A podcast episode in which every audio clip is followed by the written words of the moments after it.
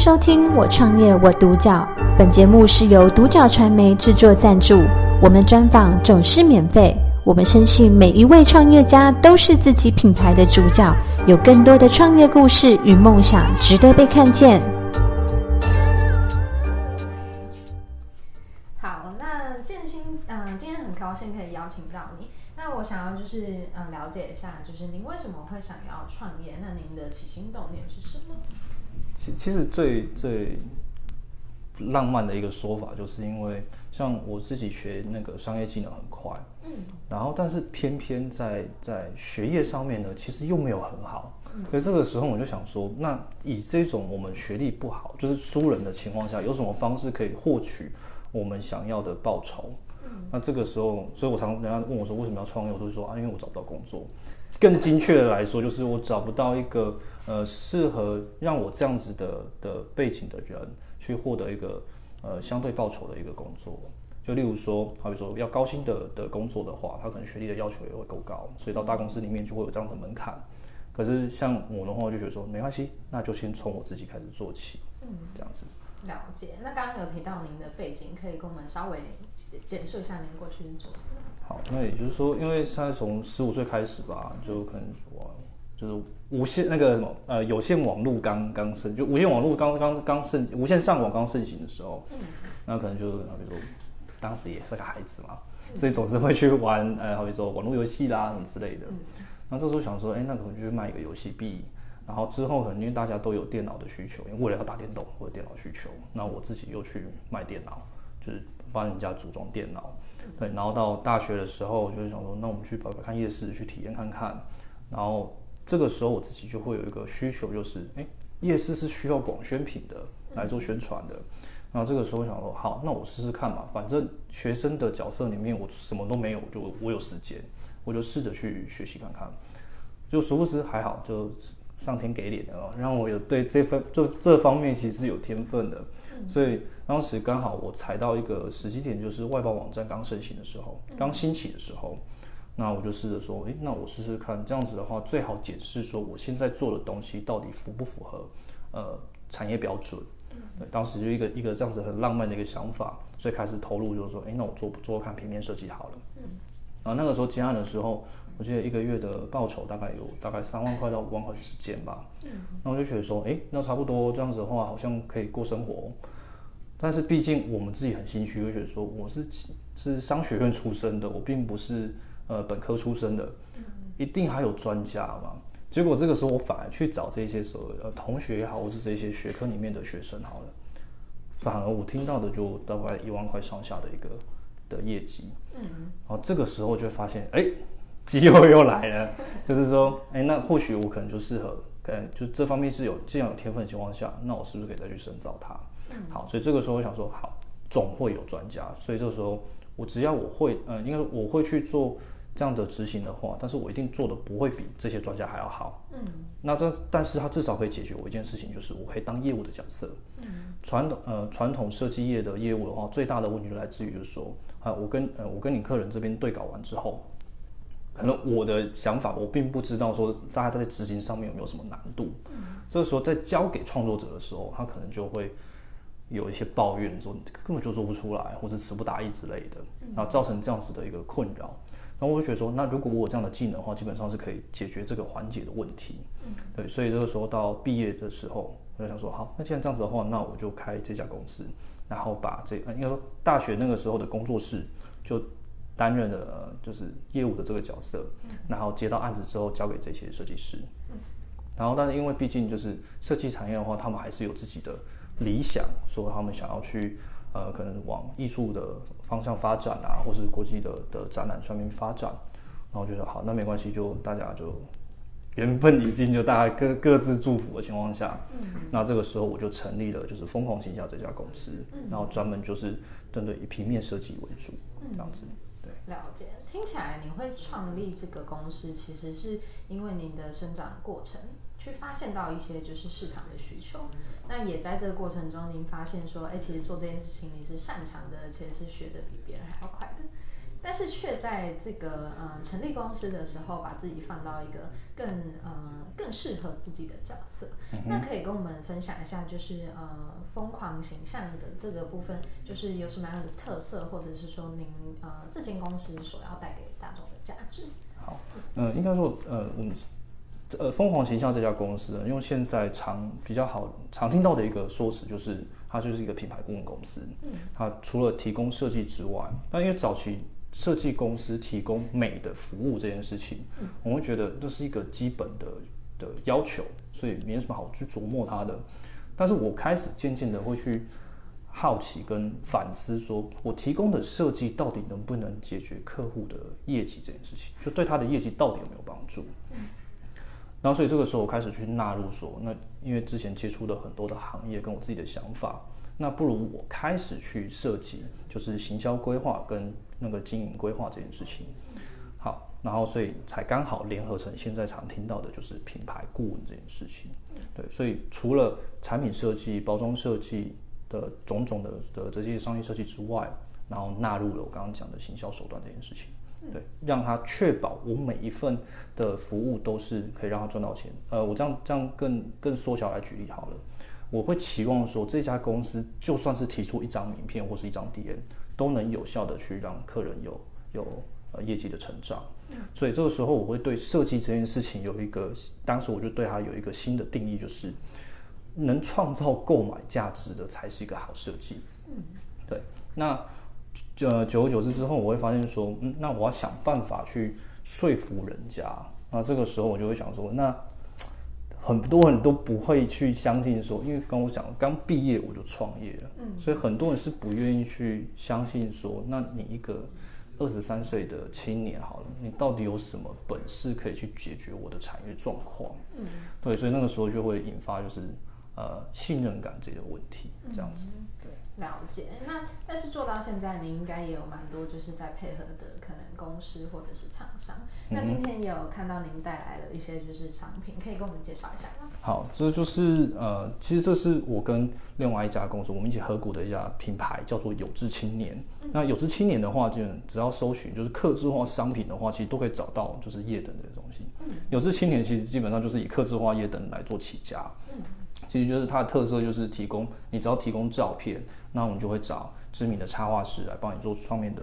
图案。所以哪怕我们现在需要合照，需要什么亲密照，但是你并没有两个人单呃就一起的照片，哪怕两个单独独照都可以可以处理。然后甚至它的底座是呃可以刻文字的啦，不论是祝福的话也好。然后今年的话，我们大主主要会先新的底座就是那个呃。电子时钟，就是它除了是有闹钟的功能或万年历的功能之外，会让单单就是一个夜灯会有增加更多的实用性。嗯，对，大概这样子。了解，后面这个也蛮特别的，它是黑胶做的。是，嗯，应该说，因为这是早期我们在想说，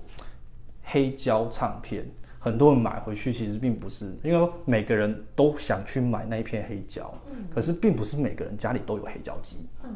那我就纳闷，那到底是要干嘛的？那其实它很简单，就是他想要贴在墙上去做装饰，它可能是一种风格或是一种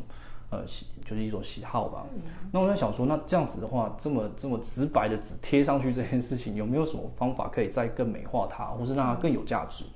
那这个时候我就是说，因为原本就有这样子的资源，就是请。画师可以帮我们上面做创作，嗯、那所以用一样的逻辑，一样做雷雕的方式，做出这样刻制化的的唱盘，嗯、然后大家再结合它可能是个壁灯，它也或是可以再加时钟这件事情。嗯，了解。对觉得创意的东西真的是可以让生活更美好。嗯，对。那在这样子的创业过程中，因为您其实也做了这样子将近快十年的时间，对。那您觉得在这段时间内最困难的是什么？那您又是怎么样去突破或者是解决的？其实就是 两个环节，就是大家可以参考，就是信任感，然后再来就是呃自己的呃保护自己想法这件事情。嗯，好，呃，我先提信任感好了。像设计来说，就以设计的领域来说，好，我提供图面也好，打样也好，草稿都好，这些看得到的东西，其实没有什么信任感不信任感的问题，嗯，就是双方可以接受就可以了。是。可是针对这一些看不到实体的领域啊，这这是最大的问题。嗯，我刚刚有提到有讲说，好比说行销规划或是经营布局这一些，呃，比较虚拟的的的一些不的的服务的话，嗯，那可能对方就会很难相信说你又没有案例，那你听起来又很天马行空，嗯，那这样我到底怎么信任你？那当时啊，在初期的时候，我想到一个最简单的一个解决方法，就是我让提案书。越详细越好，详细到就是它不已经已经不是提案书了，而是一个执行手册。基本上你是可以在上面就是完全知道你接下来会发生什么事情。好，但是用了这个方法，我一样是接不到案子。呃，应该说也没有把这些案子给签下来，是因为客人已经可以照着那一份像食谱一样的东西，他已经可以去一样画糊了。那我就觉得说，好，那其实中间就会有一个案例，就是曾经有一个。知名企业啦，那他的副总，他主动来打电话给我，就要案说，希望我可以去为他们提供一个两年的行销规划案。嗯，好，当时我想说，好，太好了，机会来了，有没有？上天是眷顾我的，这样子，我一定要好好把握它。嗯、那所以当时我就跟所有的团，当时我公司同事加我总共五个人，我就说，好，这个月我们什么时候不要干了？嗯，我们好好的把这件事情想办法去发想也好，去拟定都好，嗯，让他。呃，可以越详细的一个一个计划书，然后结果在提案的过程里面，呃，在提案的当天，基本上他们的反应也是如我预期的，就是他至少是有兴趣的。嗯。然后接下来一个月的时间呢，我们就来来回回一直在来回讨论，那都是卡在签约这个环节。好，那当时就发，但对我来讲，我就觉得说这是很正常的，就像是。我买车要试车嘛，结婚要先谈恋爱一样，所以说我就没有再多想什么。第二个月的时候呢，就对方的总经理就打电话跟我讲说，因为他的内部的状况，那这个计划可能要那个暂停或是终止。结果我在半年之后，我就看到了一个大家就是跟这个计划跟我当时提出计划超过百分之八十雷同的一个东西在市面上流通哦。那后来我我就一直不懂，说我到底要。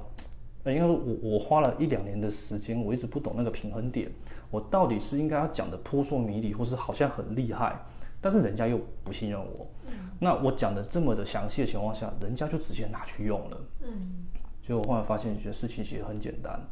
就是保密协定这件事情，就是 NDA。那我们一直都以为说保密协定，呃，至少是我一直以为保密协定呢是呃我们在合作过程里面的的。合作备忘录里面，或者是合作的契约书里面会载明的，为了保护我们双方的的智慧财产。嗯。殊不知，原来提案的过程里面就可以先签了。也就是说，我在提案的那一天，如果你不签的情况下，基本上我直接走人就好了。嗯。对，那不论是企划，就是这种所谓的呃，就是企划，或是设计图稿，其实都可以做一样的事情。嗯。对。那第二个发生的一个问题呢，就也是跟信任有信用感有关的一个东西，就是。嗯曾经在呃二零五年的时候，呃有一个手工皂的一个业者，他也是来这边要案，他希望我帮他，呃希望我提供就是品牌的设计，然后还有产品的设计，甚至希望我去设计他们的销售规划这件事情。好，那以当时当年的那个行情啊，呃手工皂的的每一份手工皂，每颗手工皂它的重量大概是两百克上下。它的费用的话，市价大概是一百五到两百二之间。嗯，当然，然后过一个礼拜之后提出了一个计划，我跟他讲说，呃，我们的手工皂呢，可以是让它在八十到一百克、一百公克之间，但是它的售价可以定在四百九十元。嗯，好，那我永远都记得他的嘴脸啊，不，永远都记得他的他的说法呃的的的的态度哦。嗯，他就讲说。好，你可能不太了解这个市场，那有机会的话，你可以自己试试看这样子。嗯、那其实这是一个很好的建议嘛，嗯、因为我当时呢，就同那一年，我就直我就照着我给他的那一份提案书，嗯、所以我得到了呃呃经呃经典概念设计奖的入围。嗯、好，然后也我确实也是以四百九十元跟八百九十元的组合价去销售这个。商品叫哎，这个商品叫做拌豆腐手工香皂，到现在搜寻基本上应该都还搜寻得到。嗯、这个专案的的总营营业额总共有到三百多万的台币，然后这个其实比我当时的预期还要多，将近快一倍的这个成果。嗯，对，大概就这样子。了解，所以感觉到就是您在过程中其实有经历过很多的事件跟案子，其实会累积到非常多的，呃，就是让你后面变得更加顺利的一个。算是经验吧，是对。那一直到现在为止，就是因为呃，疯狂其实也算是慢慢稳定，或者是说更加的成功了。那在于这个品牌的话，您希望就是带给您的客户，或者是说呃大众什么样的印象？又或者是说，您希望透过这个带给他们什么样的价值？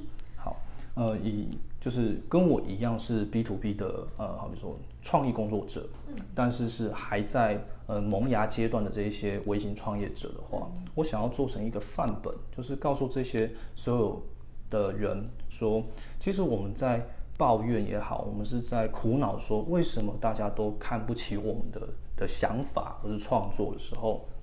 其实我们也去反思一件事情，我常常会形容说，我们这种所谓的创意工脑力工作者，就像是厨师一样，我们提供一份菜谱，我们提供一份菜点，然后甚至我们去帮他做定价，到底我们今天是客人的时候，愿不愿意花这样子的的费用去去吃它，或者你敢不敢去吃它这件事情？好。那这样的情况下的话，我们一定会去受到这些挑战嘛？那最好的方法就是真的就听话一点，我们自己掏钱，我们自己做做看。如果他今天成功了，他就是你的案例，而且他还可以去解决你的周转的问题。好，以设计这个产业来讲，就以我公司就是疯狂形象这一家公司为例，其实从签约到结案，也就是说从呃你支付呃的全额，这个案子的全额到我口袋里面这个周期。短可能是大概是两个月，长可能甚至到十八个月。那大部分啊，以我们这边经验来讲，大部分都要六到八个月之间。好，那这个问题的话，其实会发生，诶，会会延伸一系列问题，就是周转金的问题。好，那方法无非就最简单的两种，一种可能是我再去增加预算，但是可能会跟客人的预期相抵触。另外一个方法，它就是呃。我去接更多的案子来填补这些空这些缺口，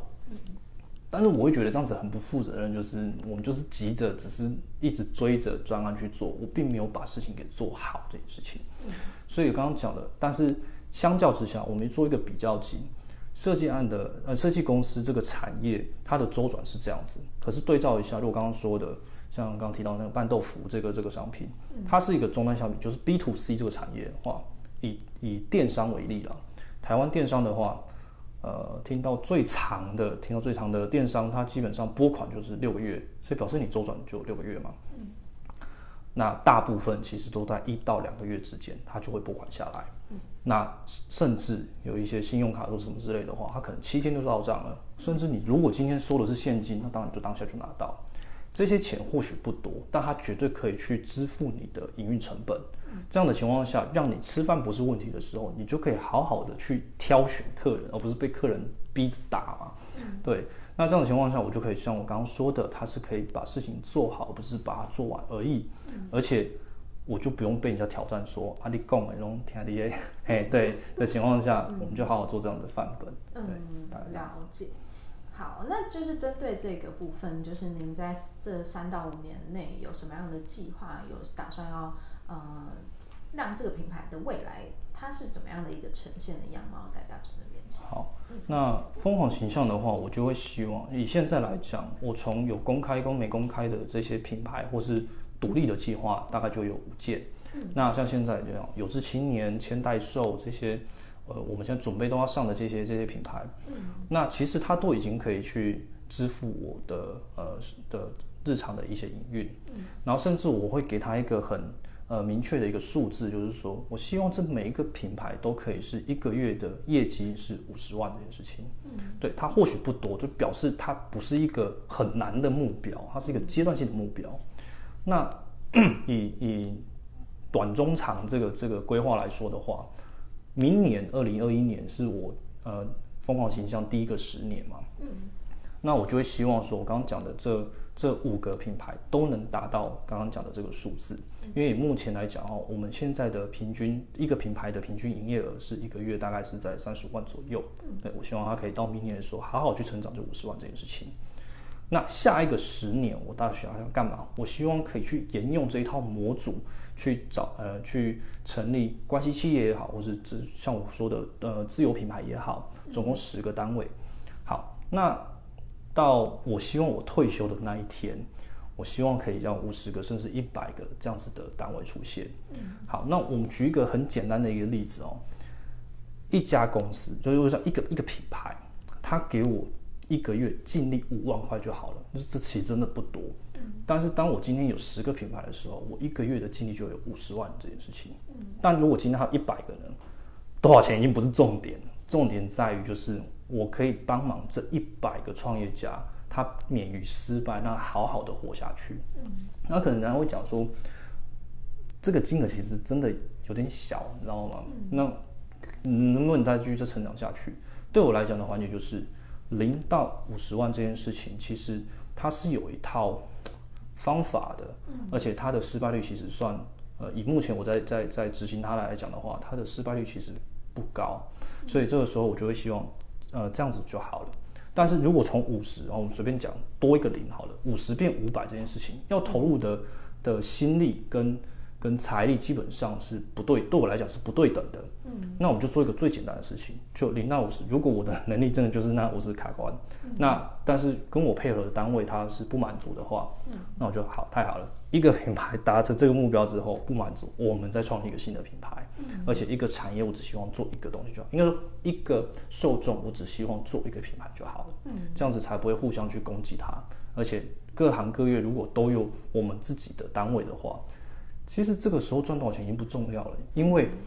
表示我生活中基本上都不太需要花到太大的钱嘛。嗯，对，这就是一个他的这这家设计公司的一个一个初衷啊，比如说就现在最呃对未来的一个一个执行的方向。嗯，好，那我也希望就是说，像我刚刚讲，我一直在筛选客人这件事情，其实一方面就是我想要找到我们互相合得来的。就是可我们有共识的一个对象，进一步可能我们一起开公司，或是我们一起去做一份呃共利的一个这个专案，这样子的话就能彻彻底底去执行。大家就是讲说，没有我们要那个共生共利啊这件事情，对我来讲没有比这个方法更更直白的，更是更精确的一个一个做法。对，所以包括像有志青年一样，就是我跟呃另外一个叫邱先生的，他就是。他就是第一个，呃，目前来讲，我遇到第一个就是完全相信我，跟完全挑明就告诉我说，呃，三年前我认识他的时候，他就说，反正怎样都交给你，那真的挣到钱，我们怎么分，这样之类的。所以在在二零一八年的时候，我们就说，那我们就一起成立这家公司，嗯，然后去卖这个商品。所以它跟我之间，呃，就是说这个品牌，这个这个公司的定位就像是，呃，我一直去创作，我觉得可能要。呃，现目前市面上可能需要解决问题的商品或是事情，那如果是商品的情况下的话，那如果适合这个品牌，那我就全部都交由他作为总代理或者总经销。嗯，对，大概是这样子。了解，所以感觉建青想要做的事情其实蛮大的。嗯，是。对，而且感觉是在建立一个自己的帝国。那当然，其实我觉得对整个台湾的环境跟产业其实都是好的。对啊，那最后想要就是啊，请建新分享一下，因为您这样子自己创业，其实也快要十年的时间，那就是想要请你用一个经验者过来人的身份，就是呃，现在有很多的人他想要创业，那甚至说他想要投入这样子的一个产业，毕竟现在品牌来说是呃所有的产业都会很需要的东西。那您会给他们什么样的一个建议，或者是说有没有什么话想要跟他们说？嗯，呃，我先针对就是就是想创业的人啊，不论在职还是说是在学的人，我都会希望就是呃，其实现在有有一个市场，它是做一个最好的案例，就是募资平台，嗯，它就是已经呃去算是半呃应该算半强迫的去教育大家说，你要学着想办法把你的想法。通过一分钟之内去让你的目标受众看他们喜不喜欢，所以这也就是我之前我记得有一本书，当时非常非常流行，就叫做《金石创业》这本书，这我也非常推荐，就是把你的想法去把它最小的规模化去做测试，如果它不可行的情况下，必基本上你是不会动摇国本的哈，呃，你不它不会影响到你的生活，那如果说它呃成功的情况下，我们再去考虑它值不值得我们加大。呃，资金去去投入它，好，那这个时候，因为这这呃，会开始发生一个问题，就是都说是最小化这件事情，那它的定义到底是什么？那对于在学或在职的人，其实我就会有一个建议，就是其实就拿你身上的奢侈品的消费作为你启动资金或是一个测试的一个金额。举例来说，就好比说，呃，我最常听到就是学生告诉我说，我就没有钱，可是我想要干嘛干嘛干嘛，我想要开发怎样的商品，我想要做怎样的计划。我说那你就想办法。他说可是我没有钱啊，我都会笑笑跟他讲说。你手机买多少，你就把那笔钱，然后把作为这个呃测试的金额就好了。可能三万块，可能两万块，不管，就每个人的状况不一样。因为与其你买一个，因为我刚刚一直有强调，就是你身上的奢侈品的单价去做这个这个测试。所以在职的也是一样，不论你是上班族还是什么。但是如果是公司的话，我就会比较建议，它其实就有一个比较完整的一个框架在那边，就是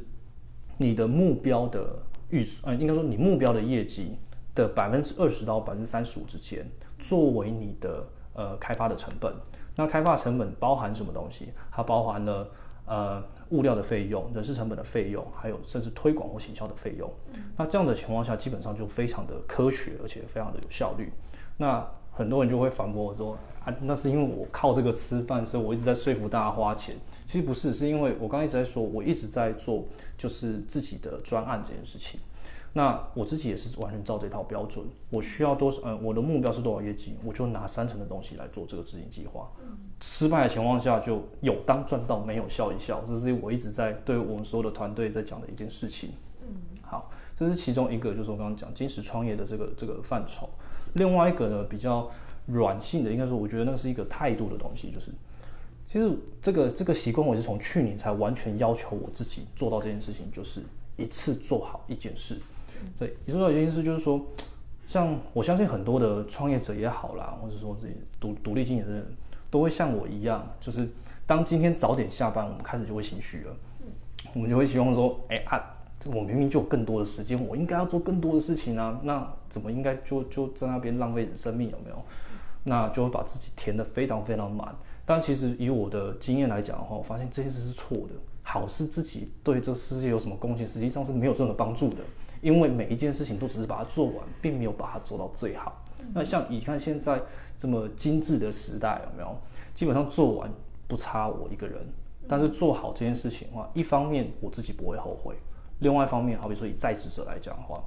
好，我因为被呃环境的压力或是什么之类的，我去做呃。硬着赶快加班把它做完，但是它并没有做到最好的情况下，可能对你未来的职场上面是有一个很大的的的一个缺缺点，就是因为新的雇主或是新的团队会觉得说，啊，你就不过如此，你只能做到这样，诶，这个误会很大，但是伤害也很大。然后像我自己的话，我自己都还保留一个习，应该说我自己要求我自己一定要养成的一个习惯。现在的电子商品都很方便，那像我的话就会要求我自己说。我还是用手写的笔记本去记录，说我每一天的待办事项，或是任何的记账。然后像我自己的那个笔记本，那个格子很小，大概我以我的字的大小，我只能写四行字哦。嗯所以表示今天的待办事项超过这四行字的话，我就会想要把它换到其他时间去。因为我希望可以优雅一点的，好好把所有的事情做完，才有效率这件事情。嗯，对，大概就是这样子。了解。嗯、那今天就是很开心，可以就是访问到健星。是。从你的整个分享中，我感觉到你是一个既浪漫又务实的人。谢谢。而且你口条很好，就是整个过程很顺畅，这样子。对啊，所以真的非常的感谢，也很开心可以就是访到。感谢收听《我创业我独角》，本节目是由独角传媒制作赞助，我们专访总是免费。你也有品牌创业故事与梦想吗？订阅追踪并联系我们，让你的创业故事与梦想也可以被看见。